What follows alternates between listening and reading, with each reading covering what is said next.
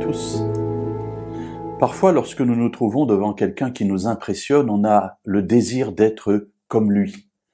Je me souviens que dans mes études de théologie, j'ai eu l'occasion de rencontrer un professeur qui s'appelait frère Schwantes, un professeur d'hébreu.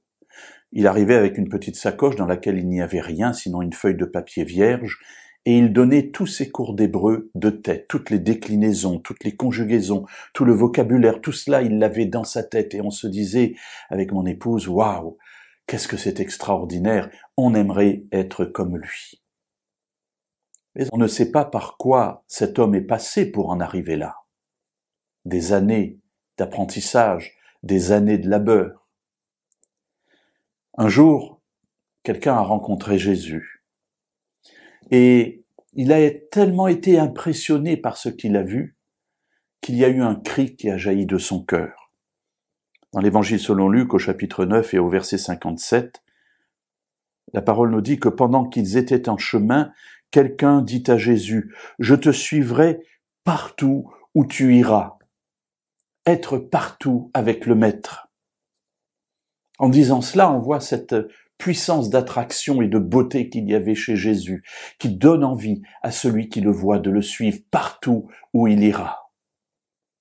Alors Jésus lui parle, et il lui dit, Les renards ont des tanières, les oiseaux du ciel ont des nids, mais le Fils de l'homme n'a pas où reposer la tête. Suivre Jésus, c'est quelque chose de merveilleux, c'est la chose la plus belle que nous puissions faire, en tout cas dans ma vie j'ai faite. Mais le prix à payer est parfois lourd, parce que nous sommes à contre-courant, parce que nous faisons des choix qui ne sont pas ceux du monde actuel, parce qu'il y a des perspectives qui n'entrent pas dans le cadre de la vie actuelle.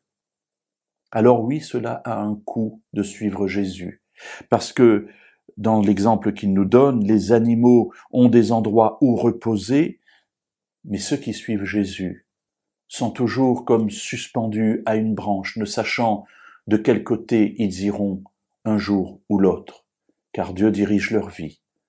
Cette direction est merveilleuse, mais parfois perturbante.